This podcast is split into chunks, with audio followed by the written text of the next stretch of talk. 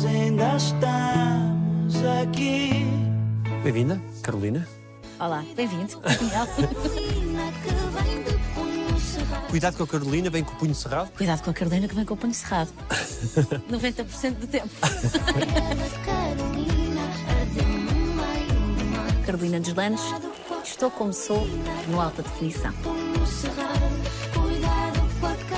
Gosto de cheirar os livros, gosto de levar pelo menos quatro livros comigo, sempre. Gosto de sacos de água quente no inverno e mesmo quando já não é inverno. Não gosto de trânsito, não gosto de sítios onde temos de falar assim o tempo todo. As pessoas que tu escolhes para estarem ao pé de ti são dos bens mais valiosos que nós temos e têm o poder muitas vezes de mudar o nosso caminho. Que mensagem é que envias à Carolina de há 5 anos? Para não ter tantas certezas. Acho que há coisas que é importante trazer sempre e há outras que é importante aceitar que não estão sob o nosso controle. Como fui mãe muito nova e estruturei a minha vida muito nova, achava que já sabia tudo e achava que o futuro estava à minha disposição. A maternidade atirava-te para uma maturidade prematura. Sim, e eu acho que a maternidade também te ensina isso. Eu tenho três filhos, nenhum é igual ao outro. E essa própria repetição de um processo que nunca é igual ensina-te o quanto tu não sabes. Há uma fase assustadora de mas eu estou afinal eu não sei nada. E depois há a fase a seguir que é ainda bem que eu não sei nada. Porque são todos diferentes, os processos são todos diferentes. Todos diferentes. As gravidezes são diferentes, o estado em que tu estás é diferente, porque há coisas que tu já sabes para as quais já vais preparada, há coisas que te surpreendem mesmo do teu corpo, do teu estado de espírito. E depois cada criança é uma criança, cada criança, por muito que venha de uma união e por muito que venha do nosso corpo, tem a sua história por escrever. Essa coisa de os filhos não nos pertencerem, eu acho que é dos maiores ensinamentos que nós temos na vida. E são eles que te ensinam a ser mãe.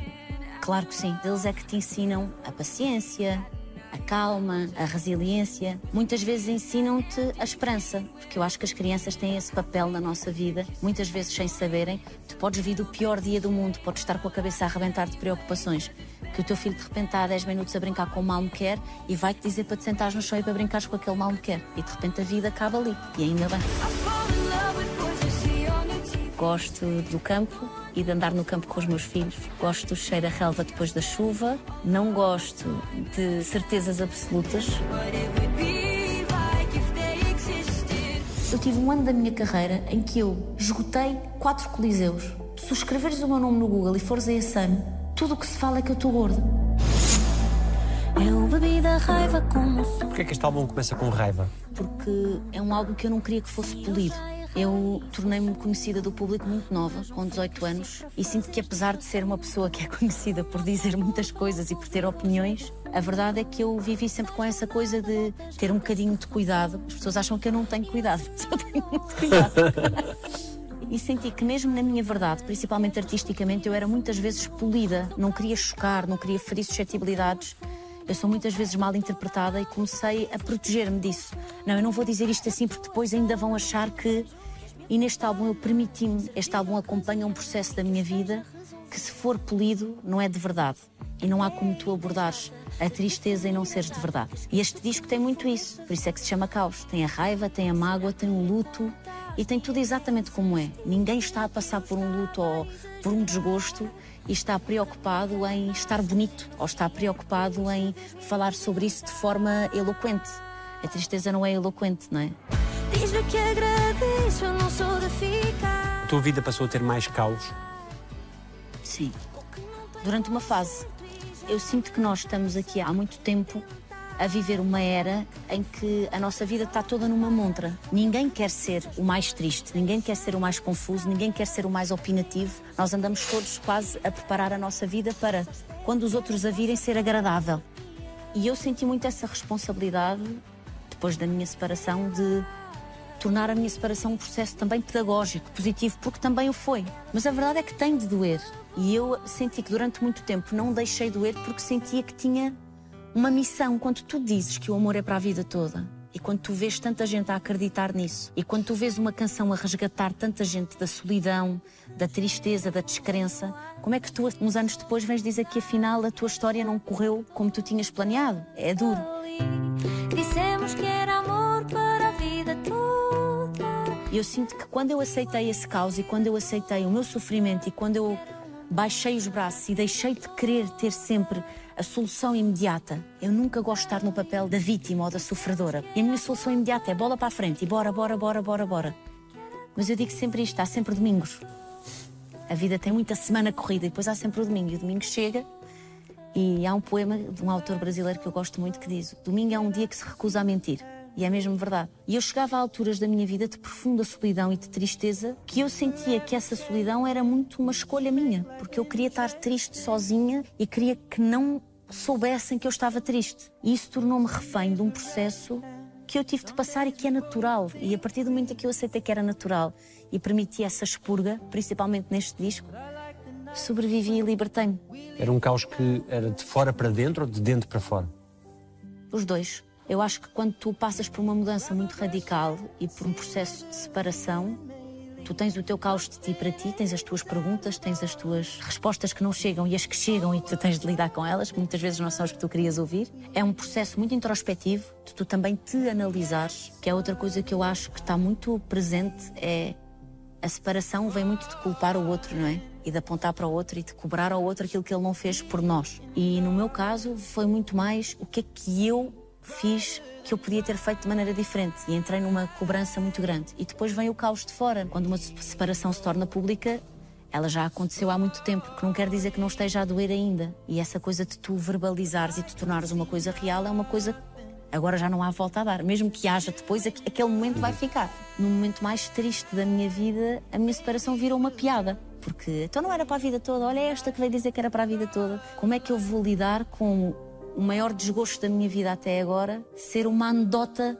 para toda a gente e toda a gente se sentir à vontade para fazer piadas com isso? das coisas que mais me fez confusão e talvez das coisas que mais me magoaram nessa altura foi a questão de a minha separação ser automaticamente atribuída ao meu corpo. E muitos comentários era, pois, desleixou-se, queria o quê? Ninguém é obrigado a gostar de uma gorda. Ele não tem carta de pesados. Eu lembro-me de ler aquilo e de pensar, quão marado é que tem de estar o mundo para tu veres o outro numa posição de fragilidade e ires lá e ficares a piorar essa situação. Eu já estou tão habituada a ouvir coisas dessas. Mas numa altura em que tu estás frágil, aquilo, se tu não te souberes gerir, pode mesmo acabar com a tua autoestima, com a forma como tu olhas para ti. E eu, no dia a seguir, tinha um concerto e foi a primeira vez que eu disse: Eu não estou capaz, eu não estou capaz de sair de casa, eu não estou capaz de ir cantar, eu não estou capaz de ter pessoas a olhar para mim porque eu estava desfeita, sabes? É, é tu teres um vaso todo partido e quereres à força pôr flores lá dentro. Ainda não é um vaso, temos de voltar a arranjá-lo e temos de dar tempo para voltar a cumprir o seu propósito. Mas esta coisa da tua profissão ter uma parte de entreter o outro tem esta parte também muito ingrata que é eu não estou capaz de te entreter agora. Eu não estou capaz de aparecer e de ser a Carolina Deslandes. Deixem-me lá ser eu agora e estar um bocadinho no meu silêncio. Porquê é que não conseguias evitar ir ler essas coisas?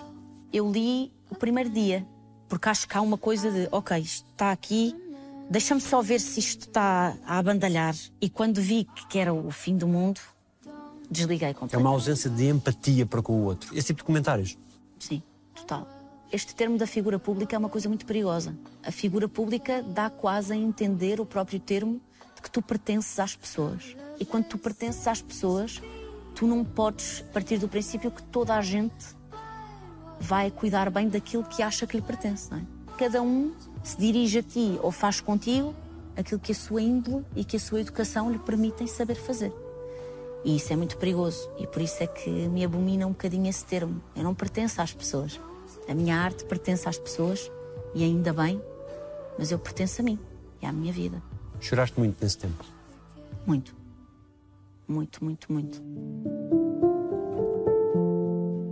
O fundo do poço é um sítio onde tu vais, fazes o reconhecimento do perímetro, permites-te estar ali e depois tens de ganhar impulso para vir cá para cima. E quando vens cá para cima, sabes que não vais ficar sempre em cima, mas há um, um, submundo ao qual tu já resistes porque já te sabes proteger. Aquela sensação de tu acordares e pensares: eu não acredito que tenho mais 24 horas para sobreviver e tenho mais 24 horas para sair de casa e para fazer televisão e para estúdio e para responder a perguntas e para estar toda a gente a olhar para mim, eu espero nunca mais voltar a sentir.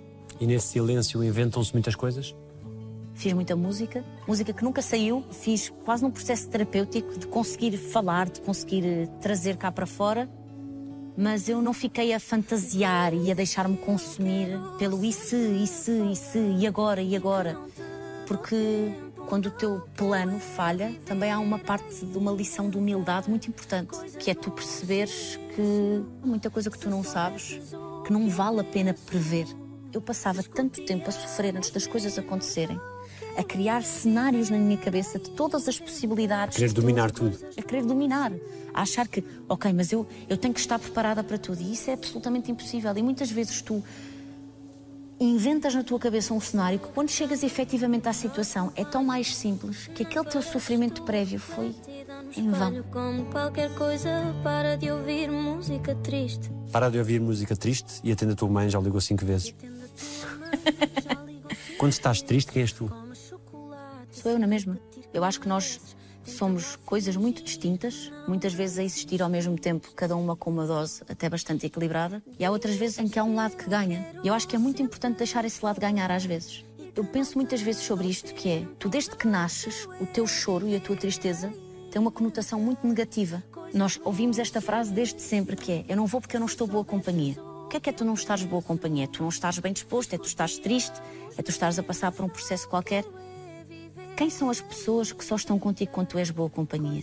Eu não quero isso. Eu quero ter pessoas à minha volta e quero normalizar esta coisa de nós estarmos perto uns dos outros e de não nos assustarmos com a sombra uns dos outros. Isso é o princípio da solidão e isso é o princípio da depressão. É tu sentires que a tua tristeza é tão triste que não há ninguém que vá ficar para assistir. E muitas vezes, quando tu verbalizas e quando tu pedes ajuda e quando tu dizes eu não estou capaz sozinha, tu percebes que as pessoas não fogem. E há muito mais gente a passar, muitas vezes pelo mesmo que nós, que só estão à espera que alguém comece a conversa. Eu triste sou eu na mesma. O maior desafio e que eu acredito que superei é não ser triste sempre. O que é que é beber da raiva como um sumo? É quando tu estás magoado e queres ter o direito a estar magoado. E isso é um processo que eu acho que é super normal e que eu até acho que é saudável. Tu poderes te zangar e ficar zangado. E por isso é que eu digo, eu bebi da raiva como sumo, deve ser por isso que eu não duro. Que é exatamente quando tu sentes a legitimidade da mágoa. E isso é uma coisa muito ilusória, porque quando tu estás a sentir essa raiva, parece que te está a libertar, mas não está. Está-te a prender, está-te a tornar absolutamente refém de uma coisa que tu tens de deixar passar. E é essa a parte boa de fazer canções também, porque a canção é eterna, mas por ser eterna não quer dizer que seja constante. Tu podes eternizar uma emoção que acontece num momento e que depois desaparece, mas que te vai acontecer várias vezes ao longo do tempo em situações diferentes. E essa emoção, esse estado, não pintar a tua vida. Eu acho que uma das formas que eu tenho de não deixar que as coisas pintem a minha vida é cantar e escrever sobre elas.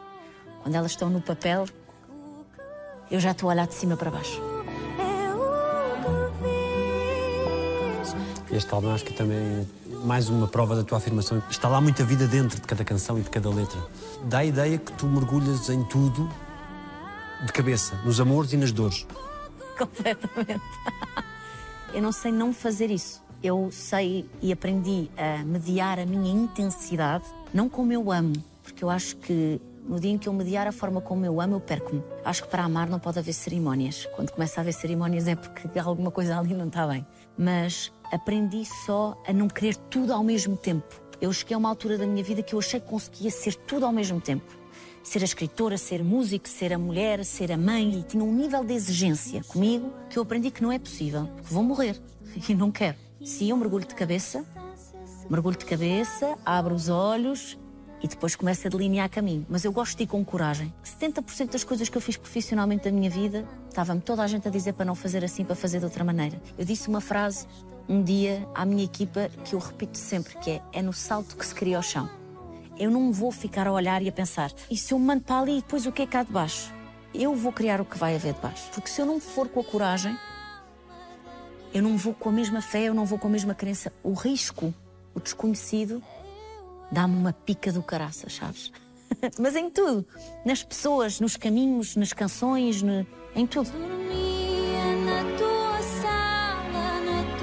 Eu sou fascinada pelo mundano, pelo cotidiano. Eu mudei de casa 16 vezes. Eu passei a minha vida inteira a mudar de casa tudo. O prazer que eu tenho de chegar à minha casa, que eu comprei, que é minha, e que eu sei que eu só vou sair dali quando eu quiser, e de criar raízes, dá muita vontade de escrever sobre isso, dá muita vontade de viver isso. Pessoas que, se calhar, a casa delas, para elas, é-lhes absolutamente indiferente. Eu tenho aprendido, nos últimos anos da minha vida, o prazer de estar, não de ir, não de fugir, não de descobrir, porque eu acho que o verdadeiro desafio da vida é tu estares no mesmo sítio e descobrir coisas diferentes. Continuares a ver novidade na mesmice dos dias. E eu gosto de inventar dentro. Hoje em dia é isso que eu gosto de fazer. Eu gosto de inventar dentro. Eu gosto de olhar para as mesmas coisas e de me permitir ser apaixonada pelas minhas rotinas, pelos cantos da minha casa, pelo meu espaço. Aprendi a estar sozinha e hoje em dia não abdico de estar sozinha. Uma noite a dormir sozinha na diagonal, de mãos abertas na minha cama, de tomar o pequeno almoço sozinha, de ler um livro. E houve um tempo da minha vida que eu achava que essa solidão era reflexo do meu fracasso. E hoje em dia eu acho que o maior segredo é porque eu fiz um desenho, esse é que era o desenho suposto da minha vida? Ou se calhar o suposto era eu ter aprendido que não vale a pena fazer grandes desenhos. Se calhar o suposto era isso mesmo. A mera insistência de te desenhar. O que é que te arrebata numa outra pessoa? A forma como trata os outros, principalmente quando ninguém vê. A forma como se fala com os pais, com a família, como se cuida. A educação, sempre a educação. E depois é aquela coisa de. Eu acho que quando tu te apaixonas pelo outro, tu apaixonas-te por um universo, que é quem a pessoa é, e eu acho que nós somos todos assim uma manta de retalhos. Quem tu és é a música que tu ouves, é os sítios onde tu gostas de ir, é os restaurantes onde tu vais comer, é os rituais estranhos que tu fazes que depois confidencias à outra pessoa, achas esta pessoa vai achar que eu sou muito amarada, depois a pessoa até diz, eu também gosto de fazer isso. É esse o universo, mas acima de tudo é isso. A primeira coisa que uma pessoa pela qual eu me vá apaixonar tem de ter é essa bondade intrínseca. É nunca desejar mal a ninguém, por muito que a vida seja difícil. Já gostaste do rapaz mais perigoso? Já. Dava bem na confusão? Já gostei do rapaz mais perigoso, estava bem na confusão. Já Eu, em outubro do ano passado, fui a Paris com a minha mãe. Foi a primeira viagem que eu e a minha mãe fizemos sozinhos. É aqueles momentos com os nossos pais em que tu pensas assim, ok, somos dois adultos a falar. E tivemos uma grande conversa e a minha mãe disse-me uma coisa que me fez muito sentido, que é, eu estava muito mais confortável na confusão do outro do que na paz do outro. Se tu chegares ao pé de mim e fores bom, mas estiveres todo perdido, todo baralhado, isso mais facilmente me aproximava do outro do que a calmaria e do que a paz. Porquê? Porque eu sentia, eu era um universo em combustão constante e que eu ia fazer mal à paz do outro, eu não ia caber na paz do outro. E então ficava, não, não, não, não, eu tenho que ter alguém barulhento, confuso, que eu possa sentir que possa encaminhar. E isso é o amor que eu tenho de ter com os meus filhos. Não é com uma pessoa com quem eu quero construir uma vida. Eu achava muitas vezes que tinha azar, sabes? Ah, eu tenho azar, eu às vezes meto-me aqui nos. E não é azar. Eu aproximava-me daquilo que me era mais familiar. E o que me era mais familiar era a confusão. E quando a minha mãe me disse: Tu podes escolher a nossa família, a confusão, muitas vezes em que nós nascemos e aquilo que nos traz até ao dia em que nós estamos hoje, nós não escolhemos. Escolhemos a forma como lidamos com isso e como é que isso nos afeta. E quando eu ganhei essa noção de ser autora da minha própria vida, foi um alívio imenso. E parecia que estava à espera quase desse aval da minha mãe, de olhar para mim de fora e de me dizer coisas que eu se calhar não tinha coragem de dizer. O que é que sentes que em ti é mais sedutor para os outros? Se calhar esta minha forma de me entregar às coisas, às pessoas, aos projetos, às emoções, acho que deve ser isso. Eu acho que há um momento meio perigoso quando tu tens um talento e é muito difícil, ou seja, quando eu me separo, eu já era conhecida, não é? E então eu pensei assim, e agora se a malta achar só que isto é muito giro porque vão aos concertos e porque estás a perceber, eu tinha um bocadinho de pudor disso e um bocadinho de medo disso e por isso é que eu não gosto de dizer o talento, porque isso dá-me um bocadinho de resistência. Mas acredito que isso também é um ponto de admiração e de atração, até porque eu também sinto isso nas outras pessoas. Se tu fores muito apaixonada a fazer uma coisa na qual eu sinto que tu és especial, isso fascina-me também muito. A tua singularidade na forma de ver o mundo, de estar no mundo, crees que também é um dos motivos? Sim, para o bem e para o mal.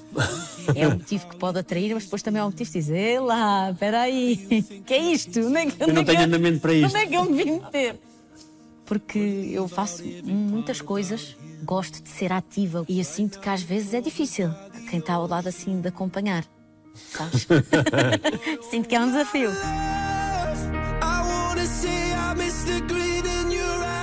Fala-se pouco dos homens de quem se conhecem relações, fala-se mais das mulheres que as têm. Porquê é que achas que isso acontece?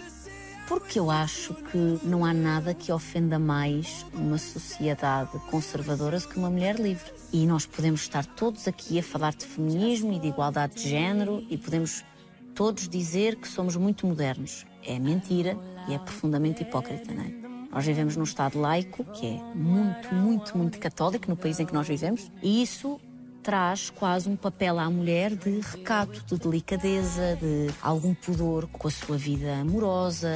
Pede-se uma ponderação às mulheres e uma calma e quase uma coisa intocável e etérea que não se exige dos homens. O homem é normal, que encontre várias pessoas, tenha vários projetos ao mesmo tempo. Um homem que tem vários projetos ao mesmo tempo é um homem muito capaz, é visionário, é um líder e é muito completo. Uma mulher que quer fazer muitas coisas é indecisa.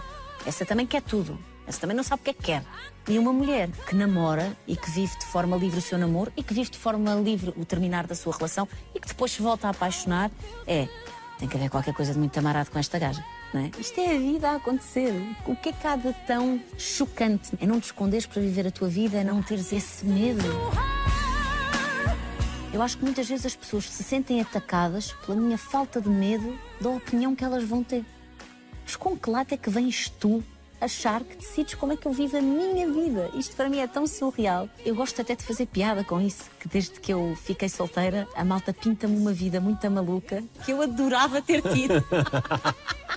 Porque na verdade eu sou só um coração de manteiga, eu sou muito mais de me apaixonar do que de curtir. E esse olhar não te condiciona na hora de assumir uma nova relação? Condiciona-me só no sentido de eu não quero nunca que isso seja maior que o meu trabalho. Porque eu trabalhar, fazer obra, querer deixar um legado e depois está-se a falar mais de um meu namoro do que de um disco que eu tive três anos a fazer, é de uma pessoa ter vontade de mandar um pontapé numa cadeira. E depois também porque eu acho que há coisas que são só minhas e eu quero que sejam só minhas, sabes? Eu não quero falar demasiado. E é uma conversa que se tem também com a pessoa com quem se está. Foi uma conversa que eu tive com o meu namorado de olha, por mim, eu estou habituada. Eu já sei o que é que a casa gasta. Tu estás preparado para isto? E eu sei que tu me vais dizer que estás e depois vais dizer: Ih, oh bicho, o que é que está a acontecer aqui?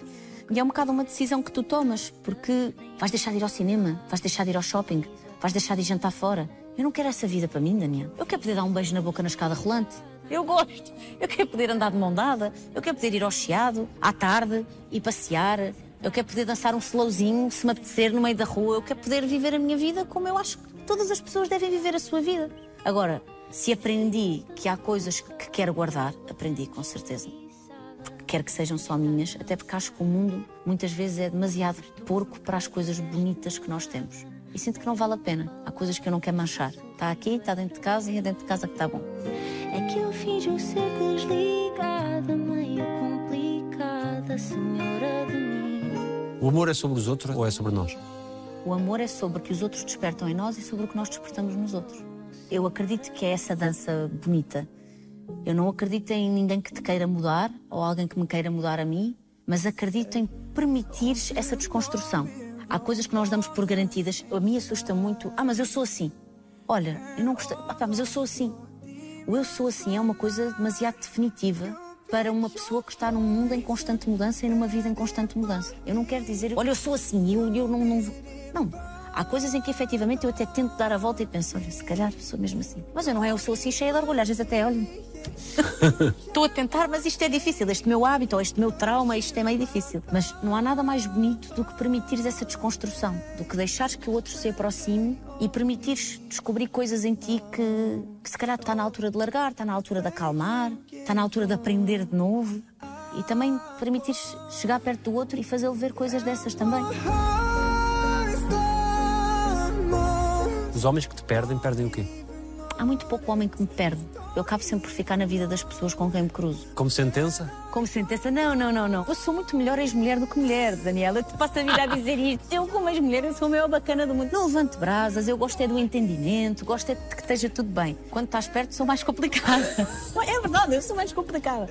Eu acho que há uma distância que tem de haver, porque acho que é saudável e acho que isso também permite que coisas novas cresçam de um lado e coisas novas cresçam do outro. Mas eu não gosto dessa coisa do ah, vais-me perder e eu vou desaparecer. Acho isso triste e acho que as histórias de amor devem ser honradas principalmente no seu fim. Não faz sentido no momento final tu deitares a perder anos de construção com outra pessoa, anos de partilha, de entrega, meses, dias, que seja. Se aquela pessoa, naquele momento, entrou na tua vida e fez sentido na tua vida, alguma coisa te levou ali. E para mim, ninguém me perde. Agora, perder-me no sentido conjugal, calhar perdem um bom beijo na boca, gosto de acreditar. Conta-me uma boa mentira para Aceitas uma mentira piedosa numa relação? Não. Já aceitei. Hoje em dia eu prefiro uma verdade feia e escolher como é que vou lidar com ela do que uma mentira piedosa. Mas agora, houve alturas em que se calhar me mentiram, e houve alturas que de certeza que me mentiram, que para o meu caminho, se calhar naquela fase, fez-me melhor. Mente-me com jeito de amor. Mente-me com jeito de amor, fica comigo a seguir que eu prometo ser a melhor na arte de fingir. Sabes que essa canção é muito difícil para mim cantá-la hoje em dia. Porque esse é um momento ao qual eu não vou voltar. Essa coisa de eu prefiro que tu me mintas e que fiques aqui e que finjas e eu finjo contigo do que aceitar a verdade do fim das coisas e do que aceitar a verdade das coisas que aconteceram. E hoje em dia custa-me porque sinto mesmo que estou a representar. Já não diria essas palavras. Diz que não há duas de mim, jura ser verdade. Diz que não há duas de mim, jura ser verdadeiro e que ela te faz rir, mas não tem cheiro. Sim. É um processo, esta coisa de não entender a monogamia como a coisa mais importante de uma relação. Eu acho que nós vivemos a ver filmes e a ouvir canções que fazem da monogamia o centro e que uma pessoa infiel é a pior coisa do mundo. A pior coisa do mundo é uma pessoa desleal, para mim. E foi uma coisa que eu aprendi a olhar para o espectro do que é que isso significa para mim e entender que o que há de raiz para mim numa relação que me liga a outra pessoa é muito mais de lealdade do que de fidelidade. E por isso hoje em dia estou preparada para todas as verdades, porque acho que a verdade afasta-te dessa deslealdade. Ser verdadeiro comigo. Muito dificilmente me vais dizer alguma coisa que me vá chocar. Vou fazer 32 anos, já vivi muita coisa nesta vida e gosto de acreditar que muitas vezes neste caminho de amar e neste caminho de entregar, nós não conseguimos sempre ser a melhor versão de nós próprios. E gosto de acreditar que sou capaz de entender uma versão menos boa da pessoa que eu me predisponho a amar. Já foste traída, Já. sabendo. Não. Mas não é disso que eu conto a minha história. E não é por ego. Atenção.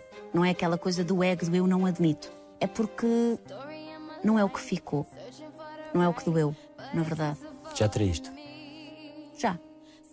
Também acredito que não foi o que ficou, nem foi o que magoou. Mas já. Porquê é que se trai? No meu caso, aquilo que aconteceu foi estares numa situação que já acabou, mas que ninguém tem coragem de dizer. E então há uma aproximação a outro lugar que não devia acontecer, não é? Mas que acaba por acontecer porque há essa carência, há esse desgosto também, muitas vezes a querer um, um abraço, a procurar um lugar. Há muitas vezes também o perigo de alguém olhar para ti com olhos novos. Muitas vezes no fim de uma relação tu sentes ou que a pessoa não te vê de todo e que tu és completamente invisível, ou que a pessoa te vê de uma maneira onde tu já não te reconheces, mas também não tens força para rebater. Então fica assim aquela paz podre, como se chama. E eu acho que é por isso que acontece. Depois também há outros casos. Todas as pessoas têm as suas histórias. Olha, vi uns copos, fiz uma asneira, fiz uma loucura, ou fui viajar e cometi uma loucura, ou nós não estávamos bem naquele dia, eu cometi uma loucura. Depois também acontece tu apaixonares-te, encantares-te por outra pessoa. E eu vou ser sempre capaz de entender isso. Por muito que me magoe, eu vou ser sempre capaz de entender uma pessoa que, contra a sua vontade, se encantou por outra pessoa. Eu sei o que é essa sensação de tu amares uma pessoa e saberes que não é certo nem o tempo, nem a pessoa, nem a tua circunstância, nem a circunstância da pessoa e aquilo tomar conta de ti. Agora, a forma como tu comunicas e a verdade que tu entregas, aí tu és responsável por isso. Pode amar-se mais do que uma pessoa ao mesmo tempo. Pode. É assustador. Eu acho que tu, aquilo que entregas a uma outra pessoa é o compromisso de tentar, sempre. E atenção, tu vais ver no alta definição de há 5 anos e eu não te dizia isto desta maneira. Essa coisa possessiva de ser do outro, de pertencer ao outro, de ser só do outro, é um caminho onde eu já não me revejo. Não que eu te diga que estou numa relação que não é aberta, mas não tenho na minha cabeça aquela coisa de isto nunca vai acontecer, nem de um lado nem do outro, é impossível, eu meto as minhas mãos no fogo. Não meto. Mas acho que tenho ainda uma maior noção de que é amor quando tu corres esse risco. Quando já não metes as mãos no fogo por nada, quando já viste muita coisa, mas pensas, bora lá. Já não te iludes. Não me iludo, mas ainda me fascino. Não deixo que o amor seja uma coisa hiper mega racional. Lucatrizada. Exatamente, e essa coisa de ah, não, eu já não acredito em nada, olha. Não. O que eu acho que separa onde eu estou agora de onde eu já estive é eu acredito que a falha não é desamor. Fala-me da tua falha, explica-me a tua falha, aproxima-te de mim, porque se nós não somos capazes de ir a esses lugares do outro, o que é que nós estamos aqui a fazer? Uma relação, principalmente uma relação de muitos anos, com muitos atilhos, muitos fios, vai ter momentos de afastamento, momentos de aproximação, momentos de encanto de dentro e momentos de encanto para fora, e é preciso saber gerir. Hoje em dia, quem vier tem que vir para acrescentar. Eu não estou à espera de encher o copo. O copo está cheio. Estou no mar neste momento. Minha vida está num momento muito bom.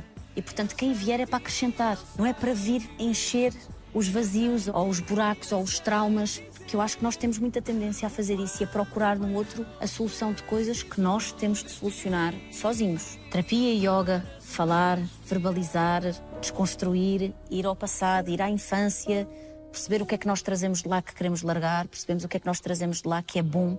E gozar com a infância para fingir que não magoa? Foi uma coisa que eu fazia muito e que até hoje ainda faço um bocadinho. Sim, eu gosto com a minha infância para fingir que não magoa. Como eu tive uma infância um bocadinho triste e como eu me recuso a ser a personagem triste do filme, muitas vezes, eu gosto de falar do assunto, fazer uma piada e mostrar que estou resolvida com certas coisas que ainda estão a fermentar, só para não ficar no papel da eia, esta pessoa. Não gosto disso, eu tenho pavor a isso, sabes? E muitas vezes fiz isso e ainda faço. É talvez o processo mais duro para mim. Não ridicularizar coisas que ainda me doem só para ser mais fácil. Porque há coisas que ainda doem. Claro. Claro que sim. Coisas com as quais eu aprendi a lidar e coisas que vais perdoando, vais largando, vais olhando para ti, para a tua vida, vais olhando para ti enquanto adulto e vais pensando como é que eu exigi tanto dos adultos à minha volta e agora estou aqui e muitas vezes meto as mãos à cabeça e penso o que é que eu estou a fazer? Eu às vezes penso assim, quem é que me nomeou o adulto responsável pela minha vida? em que momento é que eu passei a curva, ter quem cuide para ser a cuidadora, cuidar disto tudo? Como é que é possível? E isso faz-te entender, entender tanta coisa. Esta exigência que nós temos com a figura materna, com a figura paterna, com aquilo que nós queríamos ter tido, com aquilo que nós queríamos ter vivido. E começares a largar e começares a olhar para ti e olhar para a tua relação com os teus filhos e ver que muitas vezes tu não és a mãe que tu querias ser. Que muitas vezes não és a amiga que querias ser. Muitas vezes eu não sou a filha que queria ser. Como é que nós exigimos tudo dos outros quando o melhor exemplo que nós temos somos nós? Que vivemos a falhar e a emendar e a falhar outra vez e a fazer o melhor que sabemos. Eu sou a história triste que já vimos nos filmes. Eu sou a história triste que já vimos nos filmes, sou a que sobrevive. Só quis dar aos meus filhos o amor que nunca tive. Só não me faltou poesia porque me afoguei nos livros. Verdade. Eu tenho uma relação excelente com os meus pais hoje em dia, que teve alguns percalços, eu acredito que muita gente passou por isso também, mas que senti muitas vezes na vida que eu não era tida como primeira escolha. Não eu, mas os filhos, a família. E isso magoou-me um bocadinho durante alguns anos da minha vida. Os meus pais tiveram-nos muito novos. E é uma das coisas que eu aprendi a acalmar no meu coração. Eu achava sempre com as separações e com as coisas que eu vivia, isso criou em mim muito uma noção de nada é permanente. Eu hoje posso estar aqui, mas isto amanhã pode acabar. Eu achava que alguém gostar de mim e alguém se disponibilizar a ficar, eu já tinha muita sorte. Então eu tinha era que agradecer. E era quase impossível. Eu convenci-me de que eu era muito difícil de amar e que era muito difícil ficar perto de mim. E essa foi talvez a coisa mais difícil de desconstruir até aos dias de hoje, que é não é difícil ficar perto de mim.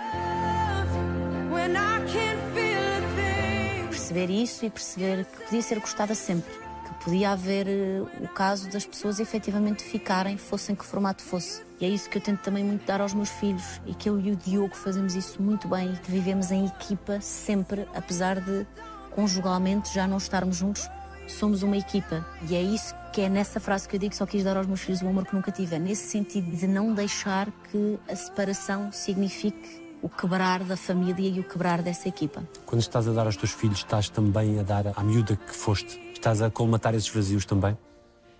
Absolutamente.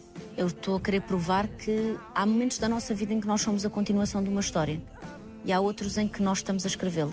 E é muito confortável usar aquilo que já foi escrito para justificar aquilo que estamos a escrever.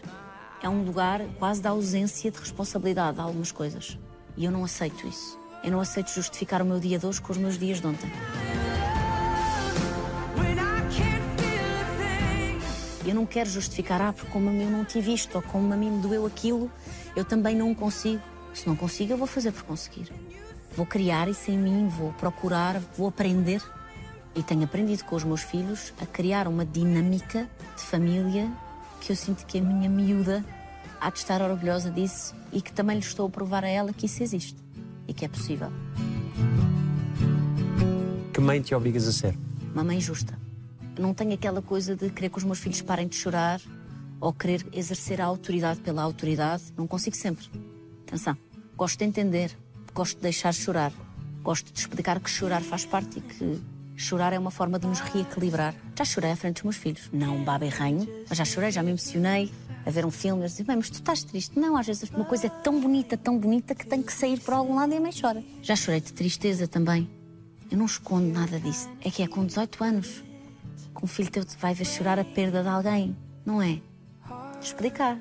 Já mãe está um bocadinho triste. Olha, hoje aconteceu isto ou aconteceu aquilo. Introduzir a tristeza como parte da vida. Claro que nunca. A mãe hoje teve uma discussão. com- Não, calma. Eu gosto muito de me certificar que os meus filhos estão à parte desse excesso de drama que eu muitas vezes não estive. Mas normalizar e introduzir a tristeza. O que é que é mais difícil em ser mãe? duas coisas: a gestão do tempo e da culpa e aceitar que não nos pertencem, que vão ter o seu caminho, que têm a sua personalidade, que não os vais conseguir proteger sempre, que não os deves sequer proteger sempre. Esse limite do amor que cuida para o amor que se foca, sabes? De não, deixa ir, tem que ir, tem que experimentar, não estar sempre no ai, ah", deixar ir, deixar a vida correr e ficar a assistir. É difícil E o que é que é mais divino? descobrires que o amor é uma coisa infinita. Eu costumo dizer sempre isto: nós temos palavras para quase tudo, menos para quando nasce um filho e para quando se perde um filho. Isso te explica muita coisa. Tu já és pai. Se alguém tiver quase a ser pai ou quase a ser mãe e te quiser falar contigo sobre isso, tu até podes tentar explicar. Há sempre um momento da conversa em que tu vais dizer. Quando chegar o teu dia, tu vais perceber. Porque eu acho que não há nada mais divino do que tu viveres todos os dias coisas para as quais não existem palavras. Por muito que eu tente, e eu tento, e tento cantar, e tento escrever o quanto eu amo os meus filhos perdidamente, eu vou olhar sempre para aquilo que escrevi e não chega. Eu acho que a coisa mais bonita de ter filhos é a descentralização da vida. Não é tudo sobre nós. Não começa tudo e acaba tudo em nós, não é? Eu posso vir de um coliseu esgotado. Eu chego a casa 10 minutos depois, estou a brincar às lojas e estou de gatas no chão e já me pintaram bigodes e o nariz de gato e os meus filhos estão-se a borrifar para onde é que eu vi ou para onde é que eu vou. Naquela bolha, eu sou só a mãe. E ser só a mãe é a melhor coisa que eu já fui em toda a minha vida. De todas as coisas que eu já fui e que eu ainda vou ser, ser só a mãe, para mim, é a melhor de todas. E. O que é que aprendeste sobre ti, sobre nós, sobre o mundo com o Santiago? Que não há dois dias iguais. Eu penso muitas vezes, eu e o Diogo, na sorte que nós temos de termos sido escolhidos para sermos pais do Santiago. Porque hum, é uma coisa que te faz desconstruir completamente o mundo. Existe ainda muita desinformação sobre as perturbações do espectro do autismo. As pessoas ainda não sabem bem o que é que significa. Querem sempre saber, mas em que grau? Como se houvesse um número. Olha, o meu é grau 7, ah, o meu é grau 3, ah, o meu é grau 12. Isso não existe. Por isso é que é um espectro. Dentro das perturbações do espectro do autismo, o teu filho pode ter mais dificuldade na fala, na escrita, uma data de coisas. Mas o meu filho vê o mundo de uma forma completamente diferente de toda a gente que eu conheço. A forma como toca nas coisas, a forma como cheira tudo e toda a gente. E o olfato tem essa presença afetiva na vida dele, que é uma coisa que eu acho absolutamente fascinante. A forma como gosta de uma coisa e então vai consumi-la milhares de vezes. A forma como ele olha para os animais, como ele olha para a natureza, para a luz, para o mar. É entender o mundo a agarrá-lo. Não é entender o mundo Racionalmente. racionalmente, é entender o mundo a agarrá-lo, a pegar nas coisas, a tocar nas coisas, a aproximar-te das coisas. É teres muito mais facilidade em dizeres que não, pela simples razão que te deixa desconfortável. Não quero, eu não quero estar aí. É muito barulho, não gosto dessa luz. Eu não quero estar no meio dessas pessoas todas. E nós vivemos a justificar. Olha, eu não quero porque hoje às oito eu tenho. Eu não quero. Eu não gosto. Mãe, eu não gosto. Ok. Foi um desafio muito grande para nós porque nós sabíamos muito pouco sobre o assunto. A falta de apoio que existe. Tu hoje em dia, se ganhares o ordenado mínimo, ou até se ganhares consideravelmente mais que o ordenado mínimo, não consegues ter uma criança no espectro e ela ter todo o apoio que vai precisar. Eu, quando comecei a fazer as terapias com o Santiago, questionei a médica do meu filho e disse: Como é que as outras pessoas fazem? Ela disse: Não fazem. A larga maioria das crianças que eu encaminho para terapia ocupacional, para acompanhamento, não o fazem porque não têm capacidade monetária para assegurar esse acompanhamento. E é uma coisa que me aterroriza, olhar para o lado e ver a quantidade de crianças que não têm essa oportunidade. E é um lugar de solidão para os pais brutal, porque não se fala sobre o assunto, os serviços que existem estão absolutamente sobrelotados, porque uma em cada nove crianças tem uma perturbação do espectro, não há ajuda para isso, e a ajuda para as crianças do espectro são vistas como um luxo. É para quem pode. Como é que a saúde de uma criança é para quem pode? Santiago começou a falar muito, muito, muito tarde, perto já dos três anos e qualquer coisa. Então foi através das músicas, ele adora música. Começou a cantar as canções e a terminar as canções. E houve um dia, acordei, os meus filhos estavam a dormir, estava na cozinha de minha casa e ouço lá de cima: Mãe, mãe. Disse: Olha, o Benjamin já acordou. E que subo e abro a porta do quarto do Benjamin, o Benjamin estava a dormir ferrado. E ouço nas minhas costas: Mãe. E olha, era o Santiago. Disse: Filho. E ficámos nisto: Mãe, filho, mãe, filho. Eu só queria que alguém viesse para, para assistir, para eu ter a certeza que aquilo estava a acontecer. Hoje eu tenho um filho que fala comigo, que é autónomo, que é doce, é uma oportunidade. Mas eu também sei que eu consigo viver isto, com esta noção de oportunidade, porque eu não vivo a pensar como é que vou pagar um terapeuta ao meu filho, entendes? Com o nosso filho nós temos tentado fazer de tudo. Há situações muito complicadas, nós temos tido um- uma adaptação à escola, principalmente ao primeiro ano difícil, muitas vezes de debater nos colegas, de há pais com mais compreensão que outros, há pais aos quais eu quero ligar e não só pedir desculpa, mas também introduzi-los naquilo que é o espectro e que não querem falar comigo e que nunca me atenderam ao telefone na vida. E há situações muito complicadas. A única parte que me assusta nisto é o medo que tu tens de o mundo não vai ter a mesma paciência que eu tenho, sabes? Mesmo.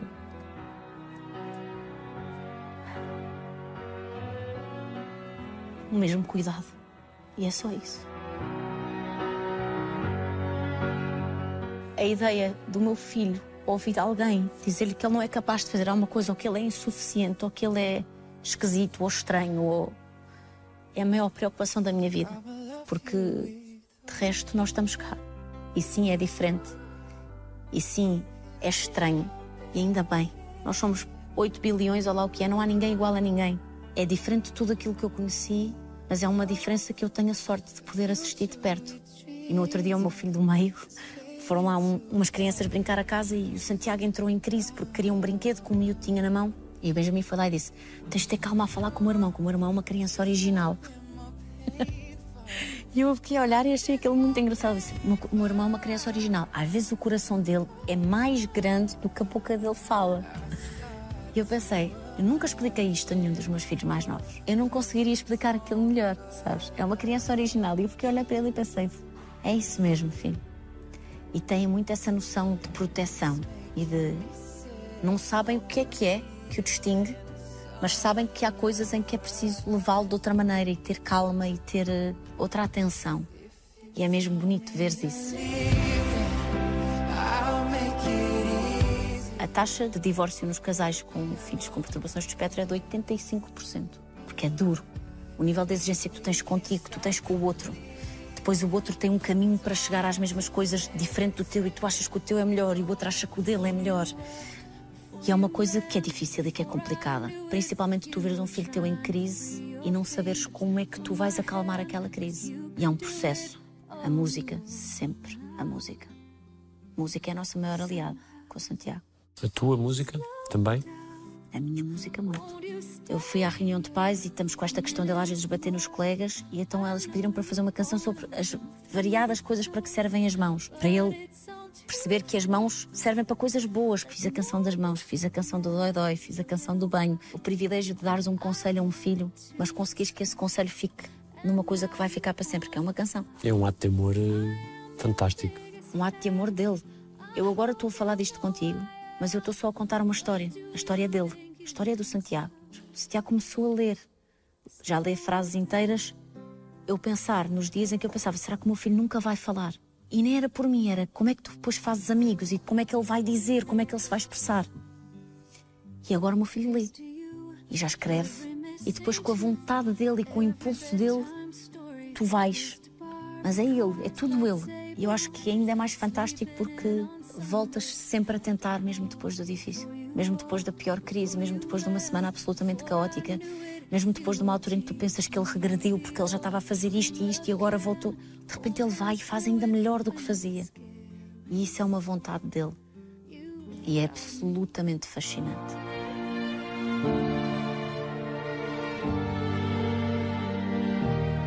Como é que consegues fazer tudo o que fazes? Desde que comecei a trabalhar, já fui parar duas vezes ao hospital, isto é de conhecimento público, tive dois escutamentos muito grandes. Ser workaholic e ser a mãe do ano é uma positividade tóxica e acho que está toda a gente a querer explicar como é que tu podes fazer mais e ter mais. Não quero. Se monetariamente tu puderes e se o teu corpo te tiver a pedir, diz que não. Tira mais férias. Diz que a partir da hora em que tu estás com os teus filhos, não, não vais reunir por FaceTime, vais estar com os teus filhos. Ouve-te. Não quero ser guerreira. Eu quero ser feliz. Eu quero ter calma na minha vida. Já estive numa fase em que não tinha dinheiro nenhum. Estava grávida do meu segundo filho. E andei a penar, a correr, a agarrar todas as oportunidades e com aquela sensação sempre do isto vai acabar amanhã, isto vai acabar amanhã e eu tenho de garantir. Eu ainda tenho isso. Mas acalmar, acalmar isso. Fazer as coisas com conta, peso e medida. Priorizar aquilo que não se compra. Eu não vou comprar mais tempo com os meus filhos, não quero mais esta sensação de acordar e querer ir trabalhar e o corpo estar a dizer esticaste-te isto arrebentou e não dá mais. E estar aí para o hospital e as minhas análises estarem a vir todas trocadas porque eu estou sem ferro, porque eu estou sem dormir. Chega, tenho que provar nada a ninguém. Amo fazer música, amo escrever, amo fazer televisão, mas nada disso é maior do que eu amo a minha família, a minha vida, o meu não. Eu amo poder dizer hoje em dia não vou fazer. Sim, eu tenho ansiedade e às vezes. Sim, eu tenho ansiedade e às vezes é ela que me tem. Ah, pois. eu sofro de ansiedade a um nível muito complicado. Posso dizer que não há concerto nenhum que eu, pelo menos meia hora antes, não esteja a pensar porque é que eu continuo nesta profissão se isto me deixa neste estado? Que eu fico num estado de suar, de ansiedade, de achar que vai correr tudo mal, de achar que ninguém vai aparecer. Sítios com muitas pessoas onde eu sei que se quiser sair vou demorar muito tempo a conseguir sair, acaba com a minha vida. Ir à praia e estarem a olhar para o meu corpo e poderem sair fotografias minhas a entrar ou a sair do mar. A relação com o teu corpo e dos outros com o teu corpo ainda é algo que te condiciona. A relação com o meu corpo foi o que quase acabou com a minha saúde. E o poder que eu deixei que isso tivesse. E apesar de racionalizar sobre isso, não consegues ver mais forte do que isso. Eu sinto que talvez esse é o lado, o meu lado hipócrita, que é eu pregar um auto-amor e uma confiança que me falta muitas vezes. E muitas vezes aquilo que eu prego, aquilo que eu verbalizo, é para mim também. Eu sempre tive uma relação muito estranha com a comida, com a forma como eu me alimentava, com o meu corpo. E depois é aqui uma coisa que me enerva solenemente, que é quando tu estás magro, ninguém te vai questionar sobre a tua saúde. Quando tu estás gordo, criticam-te tu estás gordo e dizem que é uma preocupação com a tua saúde. Não é com a tua saúde. É zero com a tua saúde. Tu sabes nada da minha saúde. Eu fui anorética durante muito tempo da minha adolescência porque eu me convencia que tudo aquilo que eu comia me fazia mal. As minhas amigas já tinham todas peso de mulher e eu pesava 43, 44. E entretanto comecei a libertar-me disso, a pensar: eu não posso viver a minha vida assim, vou viver para fora, vou viver para Londres. Ganhei peso em Londres, volto e o assunto já era o meu peso, ainda eu não tinha sido mãe. E é aí que eu começo a perceber que há essa vontade de falar do corpo da mulher. E a partir daí começa o meu problema com o meu corpo e com o meu peso, que se agravou muito depois de eu ter tido o Guilherme. Por isso é que eu tenho muito esta missão, que é, se eu, mãe de três filhos, consciente com o privilégio que eu tenho na vida de ter acesso à informação, de ter tudo, Se eu me estou a esconder numa casa de banho para vomitar o meu almoço, o que é que fará uma adolescente de 15 anos? Toda a gente com quem eu falava, do estado do meu casamento, por exemplo, começava a frase com: Não, vais ver que isso se resolve, tu agora vais emagrecer. E eu pensava, mas a culpa é minha. É quase como se tu é que tivesses escolhido isso para ti próprio. Tu desleixaste, tu ali alguns. Isso a culpa é tua, tu é que tens de. E eu estava triste, sozinha. Tive um ano da minha carreira em que eu fui nomeada para um Grammy, fiz o Colors, comprei a minha casa, esgotei quatro coliseus.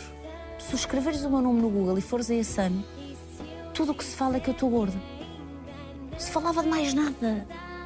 Não se falava de mais nada. E isso servia de ataque para tudo. Tudo na minha vida era a gorda não sei o quê, lá está ela que não sei o quê, como é que ela vestiu isto e como é que ela pôs esta fotografia de biquíni. Isso mexeu muito comigo e com o meu amor próprio. Quando cantas isso, sim, eu já vomitei o almoço com dois dedos na garganta. Sim, eu já vomitei o almoço com dois dedos na garganta. Quanto tempo é que durou esse processo? Foi um processo que eu comecei ainda antes de ser mãe e foi durando. E entretanto entramos em pandemia. E como é que tu vais fazer isso em pandemia, com toda a gente fechada em casa? Não vais. Isso começou-me a aterrorizar. Então sentei-me com o pai dos meus filhos e disse o que é que se estava a passar. Ah, ninguém sabia. Ninguém sabia. Tu tens noção o que é que é preciso tu teres na tua vida para ninguém saber uma coisa desta dimensão? Isso condiciona todo o teu dia. Tu saberes que se vais comer ali, depois tu vais ter que arranjar um sítio onde tu vais estar sozinho, vomitar o teu almoço ou vomitar o teu jantar sem que ninguém perceba que tu o estás a fazer. Só queres que aquilo saia. Meio que ficas quase com nojo de ti por estares a comer certas coisas. É horrível. Hoje em dia, estou longe ainda de estar num caminho em que não, eu hoje em dia estou super em paz comigo. Não estou. Também já me cansei de mentir e dizer que estou, só porque sinto que tenho que levantar todas as bandeiras e que ser exemplar. Estou muito melhor. Eu acho que estar melhor já é ótimo. Quando as pessoas dizem, ah, porque é que tu também vais falar dessas coisas e porque é que te vais expor? Que sirva para os mídia e as pessoas que têm o poder de comunicar com o público não acabem com a vida das pessoas. Não acabem com a autoestima das pessoas. Não falem do corpo das mulheres. Não falem do físico das mulheres constantemente. Porque eu estou a recuperar disso, mas há quem não recupere nunca. Eu, durante anos da minha vida, tomava banho às escuras. Não queria ver a sair do banho. Eu enrolava-me numa toalha, mal saía do banho. Eu não queria que ninguém olhasse para mim. Eu, nos últimos anos da minha vida, só vou à praia fora daqui. É muito raro eu ir à, à praia com os meus filhos e muitas vezes vou e vou ao mar de camisola. E foi uma coisa que eu sinto que construíram, sabes? Foi tão assunto, foi tão piada, foi tão tudo, que eu sinto que eu, contra a minha vontade e contra aquilo que eu gostava de representar, eu deixei que ganhasse. Como é que te entregavas a alguém numa relação? Muito difícil. É um processo no qual tu tens de ser honesto e muitas vezes falar de coisas que são difíceis de admitir. E para mim era quase impensável que alguém estivesse comigo também por me achar bonita. Eu achava sempre que é, ah, porque eu tenho piada, porque eu sou uma boa companhia, porque tenho esta minha coisa de fazer canções e de ser artista, mas que alguém olhasse para mim e me achasse bonita, isso não entrava sequer nos meus cálculos. Nunca, jamais em tempo algum. Odeia-me só uns minutos. Odeia-me. Quão bonita já te fizeram sentir? Muito. Mas eu muitas vezes sem acreditar. Quase sempre sem acreditar. É triste isto. Odeia-me só uns minutos. Eu muitas vezes penso, ok, bora, gosto desta maquilhagem, gosto deste cabelo, vamos. Mas nunca olho e penso, ei, estás mesmo bonita, Carolina. Resolvo com outras coisas, que é, pronto, a, a canção é boa. Não interessa como é que tu achas que estás neste videoclipe, a canção é boa. O facto de falar sobre isso também é muito importante para miúdos e miúdas que estão numa fase crítica do seu crescimento, da sua identidade. E essa tua voz, tens noção de que é importante para que haja uma identificação com problemas que são semelhantes. Eu tenho noção que eu muitas vezes dou corpo às balas para falar de coisas que, se eu efetivamente não falasse, vivia uma vida muito mais descansada. Só que eu sou a mais velha de sete irmãos, eu tenho três filhos. E eu sinto que, se eu tenho um lugar de fala, eu gostava de prevenir que as gerações abaixo das minhas passassem pelo mesmo tipo de coisas. E és um alvo mais fácil por causa disso. Sim, absolutamente. Sou a pessoa menos conflituosa que tu vais conhecer na tua vida. Sou a pessoa mais agregadora que junte todas as pessoas de todos os lados para que toda a gente se conheça, toda a gente se dê bem. Agora, eu gosto de dizer quando o inadmissível é inadmissível. não nos adianta de nada ter hashtags e viver a dizer que nós estamos a evoluir quando tu continuas a ter o escrutínio que tens ao físico da mulher. Tu vais receber um prémio de carreira então é a falar que o vestido te fica mal e que tu não devias usar aquela roupa porque tu és gorda, então devias usar não sei o quê. Isto é permitido, pode-se fazer. Uma pessoa que está uma- a escrever uma revista pode fazer, porque é que a pessoa que tem um telemóvel não pode fazer? Foi isso que legitimou. Vai lá dizer que sou a louca, que sou desequilibrada. Vai lá dizer que eu sou a louca, que sou desequilibrada. Peguei na tua roupa e deixei na entrada. Vá lá, diz lá. Diz lá. Sabes que eu comecei esse raciocínio com o não me importo. Vive-se muito apavorado com o que é que a outra pessoa que esteve connosco vai dizer. Há muito essa coisa da mulher que é louca. Ela é que é maluca, ela é que fez não sei o quê. E diabolizar quase essa coisa da ex-mulher ou da ex-namorada. E então essa canção é mesmo. Vai lá dizer o que tu quiseres. E é aquela coisa do somos nós que estamos a ficar malucas ou são vocês que não atinam? Não sou boa. Não sou boa com despedidas, fazem-me doer a barriga, não sou boa a me desapegar. Não sou nada boa. Para tu teres uma noção, eu durmo em muitos hotéis por este país fora e fora deste país e eu para todo lado tenho que levar pelo menos quatro livros para fingir que aquilo não é um lugar de passagem. A coisa de passar pelas coisas e desapegar-me das coisas, desapegar-me das pessoas, custa-me. Eu se tiver duas semanas de férias num sítio que eu amei, onde fui muito feliz, estou a fazer a mala e dá-me vontade de chorar. É um processo que para mim me deixa triste. Eles tinham. Gosto de apanhar sol, gosto de mar, gosto de conversas a horas em que toda a gente dorme, gosto de rir muito. Não gosto de primeiros dates.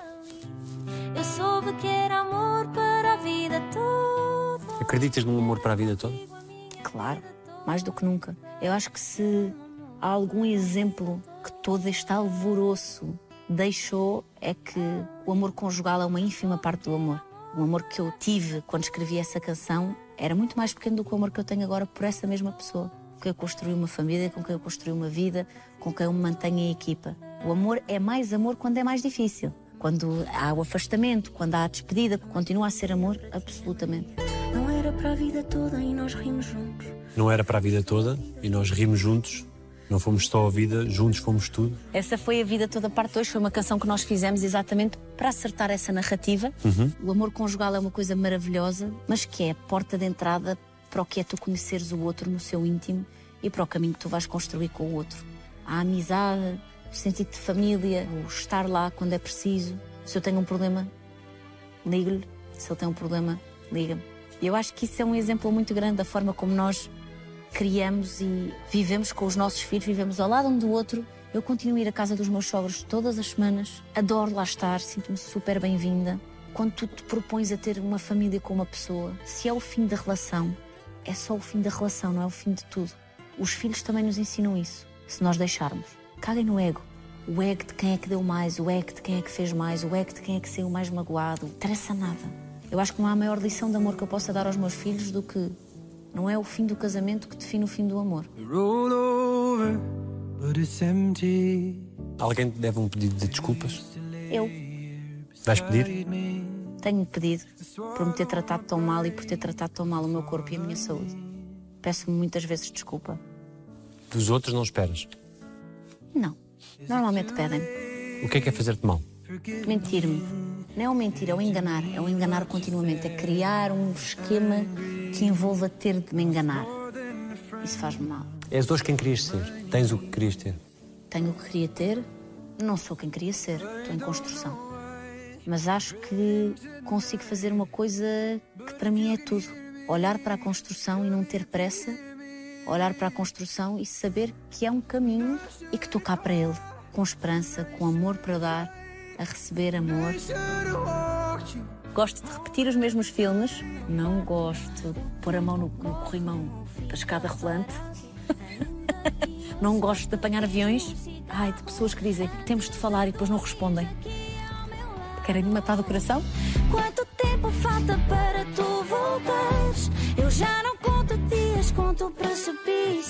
A ansiedade para um palco como o Altice vem por antecipação. Primeiro é assim, eu estou sempre a dizer, eu só acredito que vou fazer na véspera. Porque eu até lá, eu acho altíssimo, mas está tudo maluco, mas como é que eu vou fazer o altíssimo? É uma responsabilidade grande. Eu olho como uma celebração.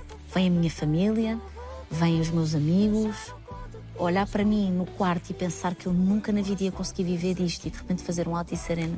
Acho que eu sou a primeira mulher a fazer um Altice Arena em nome próprio sozinha, que não seja fadista, e portanto acho que isto também simboliza o mudar dos tempos. Abrir portas para a mulher ter um lugar, para a música pop ter um lugar, para a língua portuguesa ter um lugar de destaque. Temos uma geração de músicos, de artistas incrível e estou muito contente. Como é óbvio, vou estar a morrer de nervos, não só para o Altice, mas para o Super Boca Arena também, mas sinto que me preparei.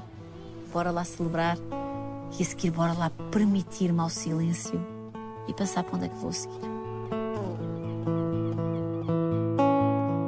Quem queres que os teus filhos vejam que é a mãe?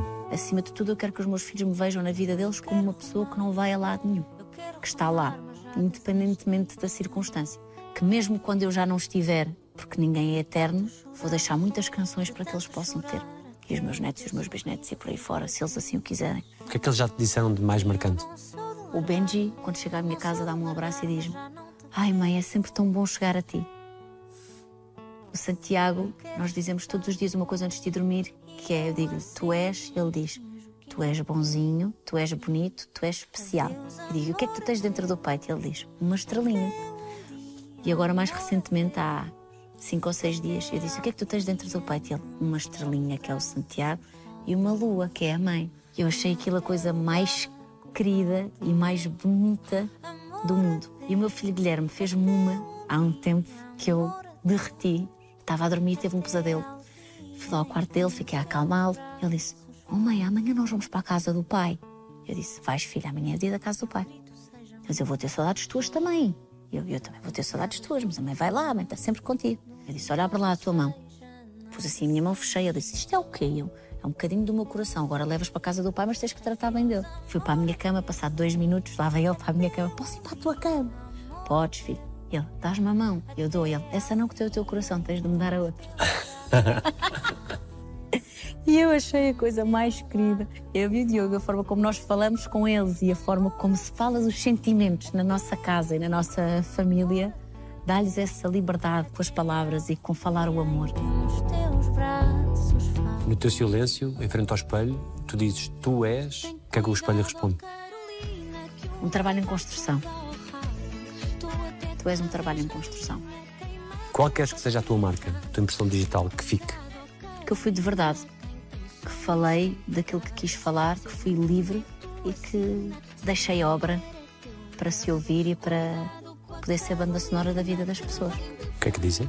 Os teus olhos. O que é que dizem os meus olhos? Que cheguei aqui. E é tudo o que eu sei por agora. Que cheguei aqui. Depois logo se vê. Obrigado.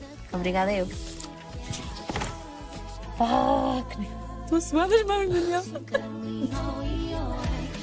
Tá bom? Chega. Daqui a cinco anos há mais.